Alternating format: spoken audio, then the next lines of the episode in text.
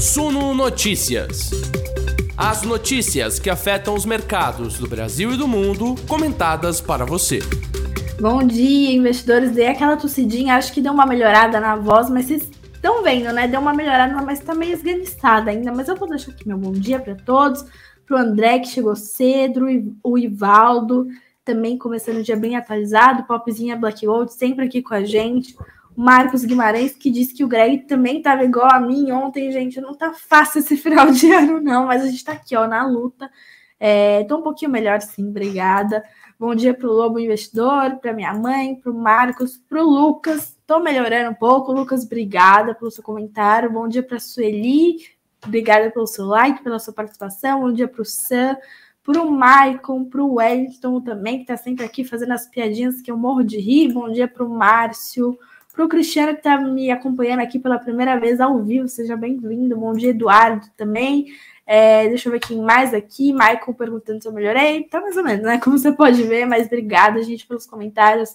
O Fábio dizendo que hoje vai me perdoar se a live tiver 10 minutos. Gente, tudo bem, é a última do ano, a gente faz aquele esforcinho aí, pelo menos eu parei de tossir um pouco aqui, porque ontem foi bem complicado. Quem acompanhou tanto no ao vivo quanto pelas plataformas de áudio sabe que foi difícil, mas a gente vai aqui, última live do ano, e vamos começar, vamos ver. Primeiro, quero dar uma olhadinha para o fechamento de ontem. O Bovespa subiu 1,83% aos 104.739 pontos. O dólar subiu também 0,28% aos R$ 5,30. E o IFIX, índice dos fundos imobiliários, caiu 0,65% aos 2.762 pontos. Bom, já que essa última live do ano, eu deixei uma enquete aqui também. Quero saber como foi seu ano nos investimentos. Eu, provavelmente vão falar que essa enquete não foi boa, mas, gente, é o encerramento aqui do nosso ciclo, do nosso 2022. Me contem até então como ficaram os seus investimentos. Vou dar uma tossidinha aí, só para a gente não perder o costume. Pronto, melhor. Ó, tô com a minha aguinha aqui também hoje. Eu botei uma canecona para não faltar água, tá tudo certo aqui.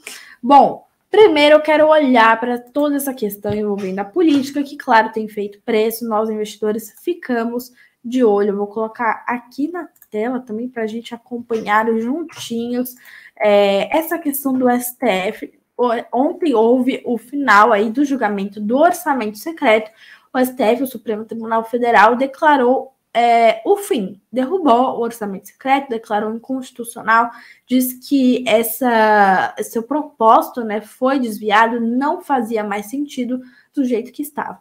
Lembrando que essa decisão aí não foi unânime, né? O STF teve uma maioria dos votos e aí sim conseguiu garantir é, o fim desse orçamento secreto, né?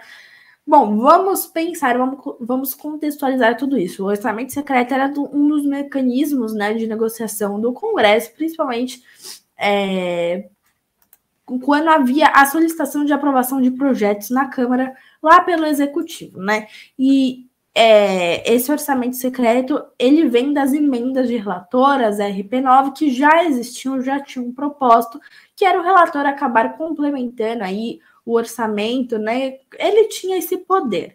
Mas aí, é, com esse desvio né, do, dessas emendas de relatora, se foi se criando aí um esquema em que o executivo negociava verbas é, por meio de emendas para garantir a aprovação de seus projetos no Congresso. Né? Isso, claro, acabou enfraquecendo o poder do executivo, que ficou sujeito a essas emendas, e a gente viu uma figura se fortalecer bastante, que foi a do Arthur Lira, né, o presidente da Câmara dos Deputados. Mais uma tossidinha rápida Perdão, obrigada pela compreensão de vocês. A gente viu essa figura do Arthur Lira, o presidente da Câmara dos Deputados, se fortalecendo com essas emendas de relatório, com esse orçamento secreto, né? Isso permitiu também que os parlamentares apresentassem requerimento de verba para da União sem que, sem que fosse necessário aí dar aquele cheque, né? Aquela prestação de contas, para onde vai esse dinheiro, cadê a transparência, quem solicitou. Então tinha prefeitos, governantes, etc., solicitando os redutos eleitorais aí desses, é, desses nomes grandes do Centrão estavam sendo bem abastecidos também com essas com essas, é, esses recursos, né? da União. E aí a gente viu ontem, é, aliás, já tem um tempinho, né? Esse julgamento do orçamento secreto no STF começou. Ontem ele teve fim, alguns ministros haviam pedido tempo para pensar, para dar seu voto. Ontem a gente viu é, os votos do Ricardo Lewandowski, que acompanhou a relatora e presidente do STF, Rosa Weber, no voto, né, que considera é, que o mecanismo orçamento secreto viola a Constituição. Em seguida, veio o ministro Gilmar Mendes e diz que essas ações são parcialmente procedentes, ou seja, ele não concordou completamente, ficou do lado dos outros cinco ministros é, que votaram pela manutenção do orçamento secreto, desde que tivesse mais transparência né, sobre esses recursos. O Lewandowski se juntou aos ministros Carmen Lúcia, Edson Fachin, Luiz Roberto Barroso e Luiz Fux, que seguiram o posicionamento da presidente do STF, Rosa Weber, que define o esquema como um dispositivo à margem da legalidade. A maioria dos ministros julgou que a falta de transparência do orçamento secreto violava a Constituição. Né? Também a principal questão nesse julgamento do STF é justamente a falta de transparência. Para onde está indo esse dinheiro? Quem está pedindo? De onde vem esse dinheiro? Pelo amor de Deus. E a gente vai dar uma olhadinha que eu até trouxe nessa matéria. Eram é, recursos bilionários, milionários aí reservados para esse orçamento secreto há muitos anos. Já estava se tornando aí uma prática é, escancarada, né, de aprovação de projetos na nossa cara, mas tinha um nome é, bonito para isso, é, com que vinha, né, embasado nessas emendas de relator. Bom, a questão principal no julgamento do STF é justamente a falta de transparência que originou as primeiras críticas em relação ao esquema praticado por integrantes do Centrão no governo do presidente Jair Bolsonaro. Né? Com essa possibilidade aí do orçamento secreto é, ser barrado na STF, o Congresso Nacional aprovou na sexta-feira passada, no dia 16 de dezembro, uma proposta que tratava de transparência das emendas de relator e uma alteração que criava regras mais rígidas para a distribuição de recursos do orçamento secreto. Ao analisar o tema e as alterações trazidas pelo Congresso, no entanto, o ministro Ricardo Lewandowski disse que as medidas não foram suficientes para adequar o modelo do orçamento secreto à legalidade, diz que era contra aí essa, todo esse esquema rolando. O orçamento secreto caiu, foi derrubado. E agora, né? Essas emendas de relator serviu como moeda de troca entre o executivo e o Congresso. Então, elas garantiram valores bilionários ao longo do governo do presidente Bolsonaro. Desde 2019, o orçamento secreto se apropriou de 53,9 bilhões de reais de recursos públicos, o seu dinheiro, o dinheiro de todo mundo, para redutos de deputados e senadores. Para o orçamento de 2023, mais de 19 bilhões de reais já estavam reservados para o orçamento secreto. Durante o mandato de Bolsonaro, o mecanismo foi usado pelo governo para conquistar apoio no Congresso. Mas aí o tiro meio que saiu pela culatra, né? A utilização das emendas para garantir apoio na aprovação de medidas apenas aumentou o poder do Congresso e, consequentemente, diminuiu o do Executivo, né? Bolsonaro se tornou mais uma figura ali que era é, manipulada pelo Centrão, né? Bom, a gente viu também é, o atual presidente da Câmara dos Deputados, Arthur Lira, ficando enfraquecido agora na recondução, inclusive ao cargo em fevereiro de 2023. Ele concorre aí para ser novamente presidente da Câmara dos Deputados em fevereiro de 2023, ano que está virando já já. E agora, é, sem essa continuidade de orçamento secreto, que se tornou sua principal arma nos últimos anos, ele perde muito de seu poder, né? E aí, o que isso tem a ver com o PEC da transição? Pera aí, um segundinho que eu vou tossir. Tomar aquela aguinha aí para fortalecer. Tudo certo, vamos lá. Tô que nem o Waze, né? Tudo pronto, vamos. Bom, é, ao mesmo tempo que esse orçamento secreto cai, no domingo, Gilmar Mendes deu uma canetada aí sobre as despesas envolvendo o Bolsa Família. Tá, o que, que uma coisa tem a ver com a outra? Pera aí. Os ministros do STF autorizaram a inclusão, o ministro, aliás, do STF autorizou a inclusão das despesas é, envolvendo os gastos, os gastos necessários envolvendo o pagamento do Bolsa Família em parcelas de 600 reais no orçamento de 2023. Era um orçamento já desenhado de acordo com o teto de gastos, né? Portanto, incluir mais essas despesas, fura novamente esse teto de gastos. A gente já viu aí que esse teto de gastos vai cair, né? O governo vai trazer uma nova âncora fiscal, mas aí lá só para o ano que vem, o Haddad, que é o ministro da Fazenda escolhido, diz que quer trazer isso aí com certa é, pressa, né? Mas o limite é até agosto do ano que vem. Aí a gente tem esse furo aí que permite que o Bolsa Família seja pago por meio da concessão de crédito extraordinário e também tira a pressão do PT, do governo presidente eleito Lula, para negociação e apoio na Câmara para aprovação dessa PEC da transição. Plano B de Lula era justamente né, esse que foi respaldado pela decisão do ministro, abertura de crédito extraordinário por meio de uma medida provisória para o pagamento da parcela de 600 reais do é, Bolsa Família, mais aquele benefício de 150 reais. Mas, ao mesmo tempo, né, e nem a gente conversou ontem com o Gustavo Sung, que é o economista-chefe aqui da Suno Research, um presidente que nem tomou posse, não consegue articular com o Congresso, talvez não tenha uma liderança tão é, facilitada aí nos próximos anos. Tossidinha aqui. Perdão, pessoal. Bom, tira o som, pelo menos para ninguém ficar surdo. É, um presidente né, que ainda não tomou posse e que não tem articulação com o Congresso pode se encontrar numa situação ruim pelos próximos anos. Né? Diversos cientistas políticos falam que um presidente que não articula, que não negocia, tem a sua governança prejudicada. Né? Vou colocar aqui essa matéria, né, para a gente dar uma olhadinha juntos, né? Essa PEC da transição, como ela fica é, impactada pela decisão do Gilmar Mendes, né? Em parte, essa decisão vem diante da pressão do Centrão aí por cargos e ministérios do presidente eleito Lula em troca de apoio à proposta. Lembrando que 10 partidos apoiaram Lula né, durante a sua é, eleição, portanto, se espera, né, algo em, em, troca, é claro, nada vem de graça aí.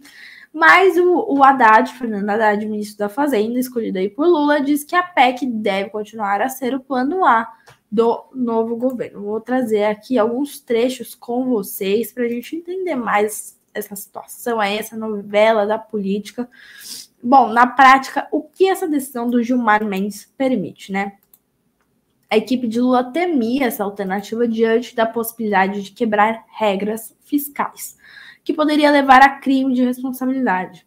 Mas a decisão de Gilmar Mendes, portanto, dá mais segurança ao governo eleito de que pode lançar mão do plano B, caso necessário, que conseguirá viabilizar sua principal promessa de campanha, né? Bom, porque o governo eleito enfrenta impasses na negociação da PEC da transição. Um segundo que eu preciso Por quê, né, pessoal? Porque há impasse na negociação da PEC. Julgamento do orçamento secreto aí em questão. É, caiu o orçamento secreto, Arthur Lira, Congresso perdem o, perdem o poder. Querem negociar aí cargos no Ministério do governo eleito Lula, principalmente em ministérios que têm um orçamento maior, né? Arthur Lira, por exemplo, calcula conseguir 90 votos do Centrão para aprovação da PEC. Ele tenta emplacar o deputado Omar Nascimento, líder do União Brasil, no Ministério de Minas e Energia. Queria também o Ministério da Saúde, tal, mas não rolou. Lula não abre mão da saúde. O relator da PEC da transição, Elmar, foi chamado no último sábado para uma conversa com Lula. Há cobranças do Centrão por pastas com visibilidade e recursos como cidadania e transportes, que, que serão recriadas, né? Além da saúde. Lula, porém, não aceita entregar a saúde, que ficará com a presidente do, Fiacru, do Fiocruz, da Fiacruz, agora não sei, Lízia Trindade Lima, né? A decisão de Gilmar invalida a PEC da transição? Não, pessoal, não. A PEC, se aprovada como está, agora vai permitir ampliar o teto em 145 bilhões de reais para o, o, pagamento do Bolsa Família nas parcelas de 600 reais, mas a liminar de Jumar preme, permite perdão, abrir crédito extraordinário apenas para pagar o restante para complementar os 600 reais, o valor avaliado em, cento, é, em 52 milhões de reais, perdão, aqui. Bom, com a decisão de Gilmar Mendes, como fica a PEC se for aprovada? Se a PEC passar, ela vai, é, como ela passou pelo Senado, né? Se ela for aprovada, como foi também pelo Senado, no mesmo esquema, sem alterações do texto, Lula poderá assinar uma medida provisória aumentando Bolsa Família e usar o valor da PEC em outro lugar. Por conta disso, haverá uma pressão para desidratar o valor da proposta na Câmara, né?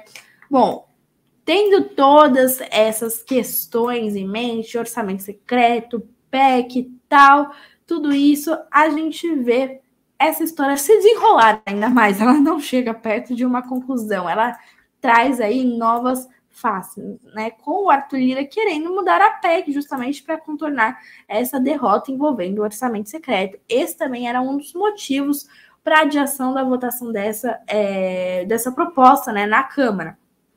Se o orçamento secreto cair, a gente vai ter que dar um jeito aí de trazer esses recursos de alguma forma, né?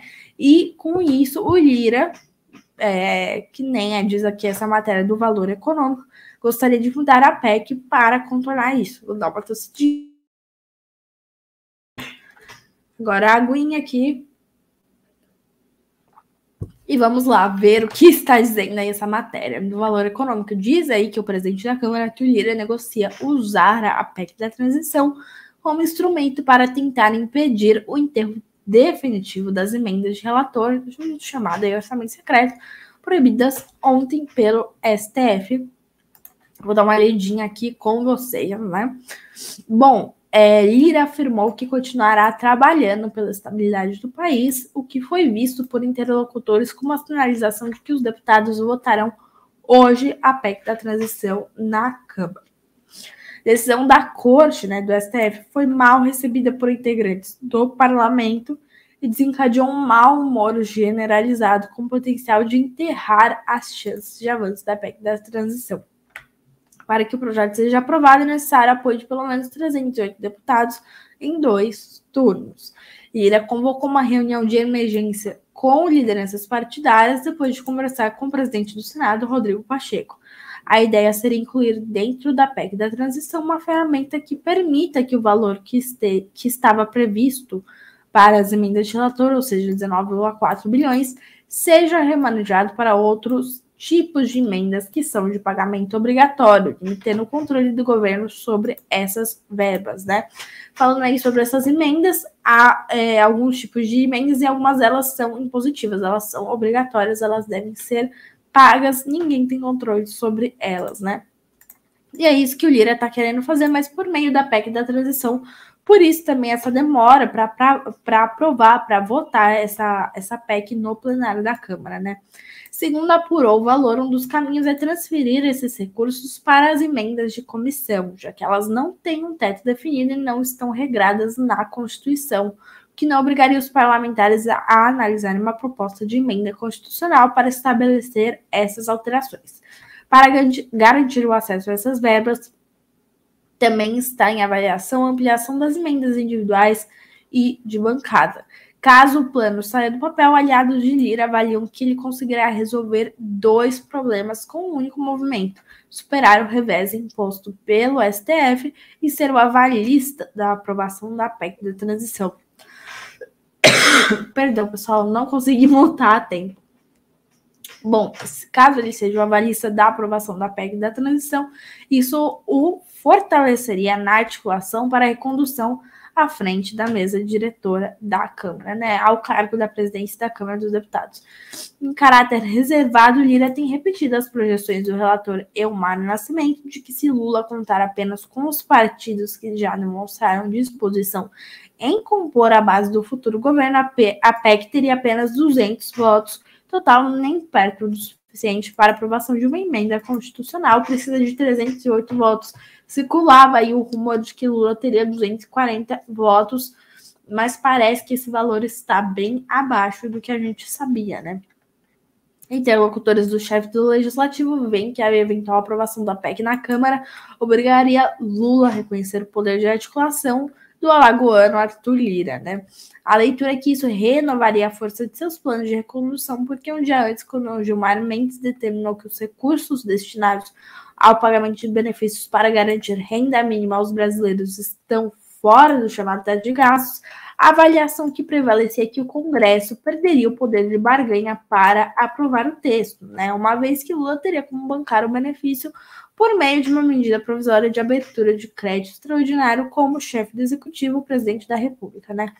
Antes da decisão de Gilmar Mendes, parlamentares do entorno de Lira, cientes da importância da aprovação da matéria para Lula, vinham exigindo contrapartidas que incluíam espaços no novo governo, né? Gente, é uma novela. Isso aqui é uma novela.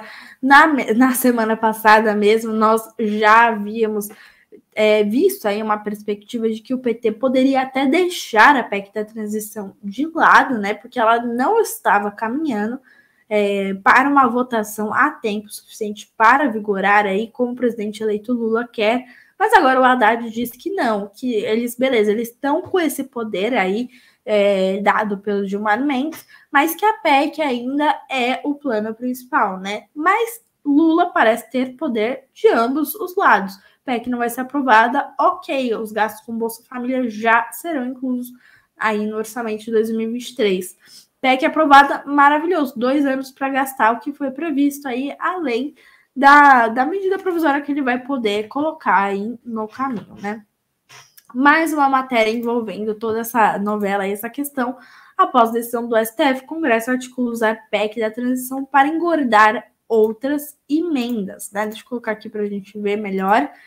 Uh, rapidamente aqui, horas após o STF praticamente enterrar o orçamento secreto, a cúpula do Congresso já iniciou negociações para aprovar dentro da PEC da transição uma ferramenta que permita que o valor que estava previsto para as emendas de relator mais de 19 bilhões de reais, como a gente viu, seja remanejado para outros tipos de emenda que são de pagamento obrigatório, limitando o controle do governo sobre essas verbas, que foi o que a gente viu aí. Essa seria a manobra do Lira, a articulação aí do presidente da Câmara para manter seu poder aí nas negociações em 2023, ser reconduzido aí para o cargo da presidência da Câmara dos Deputados e continuar sendo essa figura de poder nas negociações políticas do país, tendo até mais poder do que o próprio presidente da República é, nos bastidores, né?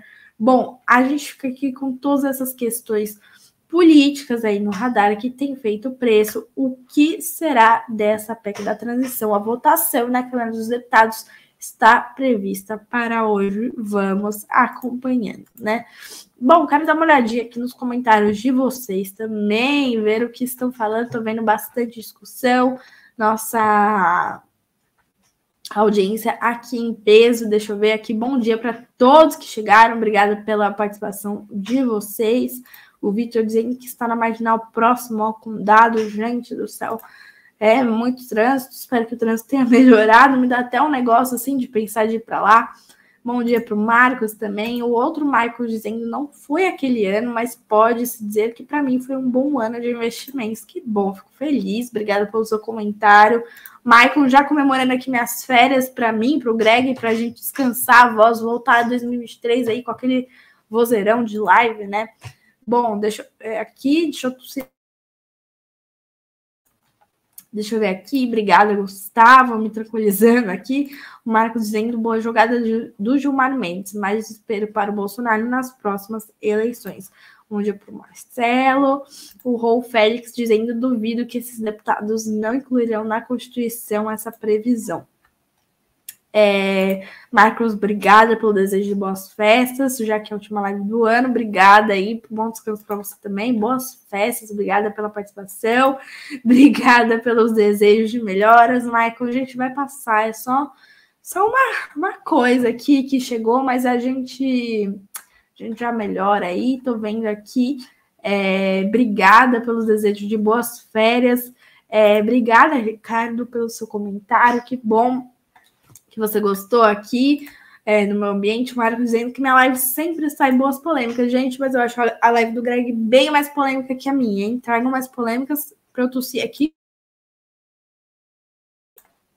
Bom, quero dar uma olhada com vocês aqui é, nos nossos índices internacionais, o que a gente é, vai vendo aqui nessa manhã. Deixa eu colocar aqui na tela para vocês acompanharem comigo, né? O futuro de Nova York aqui perto da estabilidade, oscilando um pouquinho para baixo, oscilando um pouquinho para cima, um pouquinho mais para cima. Índices europeus aqui é, bem mistos, né? A gente vê aqui os principais perto da estabilidade, um pouco em queda, em, em direções opostas, né?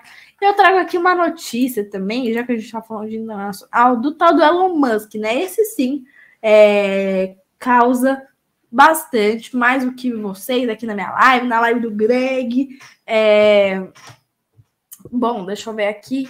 Eu tô vendo os comentários de vocês, eu me distraio. Vamos ver essa matéria, né?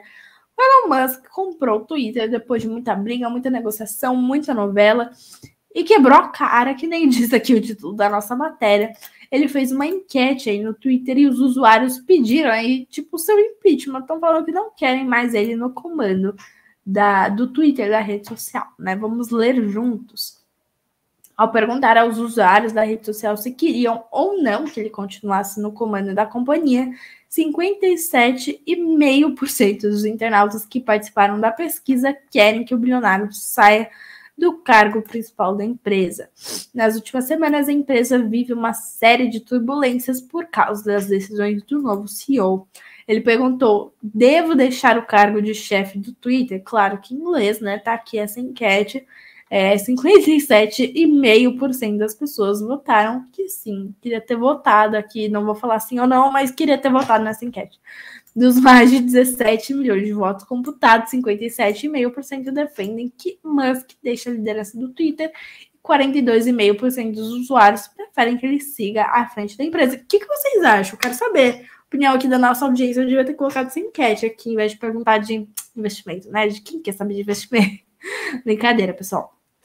Bom, não está claro, né, quem assumiria o posto de CEO do Twitter caso Elon Musk realmente deixasse, né, o cargo, o qual seria a sua função, tendo em vista que ele continua sendo o dono da empresa, pagou muito caro, inclusive pelo Twitter, lutou bastante aí, disse que fez a proposta, depois tirou a proposta, depois voltou e tal, até que realmente comprou, demitiu muita gente, tá mudando toda a forma de trabalho da empresa, né? Antes do resultado final da enquete, Musk fez dois desabafos. Vou tossir. Perdão, pessoal. Musk fez dois desabafos na rede social. No primeiro, ele disse, como diz o ditado, cuidado com o que você deseja, pois você pode conseguir. Em seguida, ele falou que quem quer poder é quem menos merece, gente. Olha, muita polêmica no Twitter uma empresa que deve ser movimentada, as fofocas devem correr soltas. Bom, a maior parte dos líderes do Twitter foi demitida ou saiu após a chegada de Musk.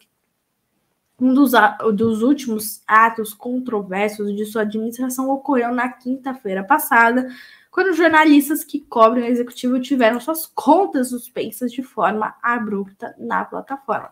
Bom, nem o Elon Musk está sabendo mais o que está fazendo, está tirando aí para tudo quanto é lado. Tô vendo aí é, o que vocês estão comentando aqui. Gente, comentem, quero saber. Vocês acham que o Musk tem que sair ou não? Quero saber, hein? Vou olhar essa enquete aí nos comentários junto com a nossa enquete da live no final dessa conversa. Então, volta na enquete aqui da nossa live, volta na enquete dos comentários, deixa seu like, se inscreve no nosso canal também, por favor, né? Bom, vamos ver as nossas empresas também, né? A compra da Sul América pela Rede Dor foi aprovada pela ANS com restrições. Vamos olhar aqui. Agência Nacional de Saúde Suplementar, a ANS, aprovou a incorporação da Sul América, operadora de planos de saúde, pela rede DOR com restrições. Na semana passada, o CAD tinha aprovado oficialmente a operação sem restrições. A rede DOR possui. Eita, vou tossir. Perdão, investidores, obrigada pela compreensão aqui. Bom, a Redditor possui cerca de 30% do capital da Qualicorp, que é administradora de planos de saúde. Né? Analistas disseram que havia possibilidade da Redditor ser forçada a vender a fatia na Qualicorp pelo risco de troca de informações revelantes entre as empresas. Entretanto, as condições da ANS para a incorporação da Sul América pela Redditor foram mais brandas do que o mercado esperava. As restrições definidas pela ANS para a operação da Rede e da Sul América são que o representante da Rede Dor no Conselho de Administração da Qualicorp se abstenha de votar em assuntos que deliberem exclusivamente sobre operadoras da Sul América. que a Qualicorp não comercialize exclusivamente os planos de saúde das operadoras da Sul América, que os planos da Sul América não sejam comercializados apenas pela Qualicorp. A ANS também determinou que seja realizado no prazo de 30 dias a contar dessa segunda-feira, de ontem, né, no caso, medidas para saneamento econômico financeiro da Paraná Clínicas, empresa da Sul América, e que a operação seja monitorada por dois anos após a aprovação, podendo solicitar relatórios que subsidiem o acompanhamento. Você investe nessas empresas que se Reddor, Sul América, Qualicorp, comenta aqui e me fala também o que achou dessa negociação.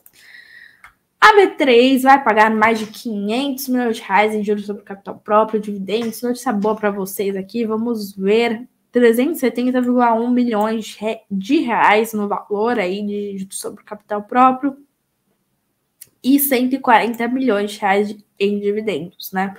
Bom, juros sobre capital próprio, pouco mais de 6 centavos por ação. Olha a tossidinha vindo. Bom, vamos lá. É... Ai, gente, difícil. 6 centavos, pouco mais de 6 centavos em juros sobre capital próprio, valor do imposto de renda, que tem, é, aliás, sem o valor, sem a dedução do imposto de renda, que fica aí em torno de 5 centavos, pagamento em 13 de janeiro, já no mês que vem, e terão direito aos juros sobre capital próprio todos os acionistas, com posição acionária 29 de dezembro de 2022. É, os dividendos também, valor por ação de cerca de 2 centavos, pagamento em 29 de dezembro para aqueles com posição acionária em 22 de dezembro. Você tem até quinta-feira para ter aí essas ações da B3 para receber os proventos. Comenta aqui se vai receber. A Ipera também vai distribuir 194,7 milhões de reais em juros sobre capital próprio. Deixa eu ver aqui. O valor dos proventos será de 30 centavos por ação pagos em 2 de janeiro, já para começar o ano com dinheiro no bolso, né?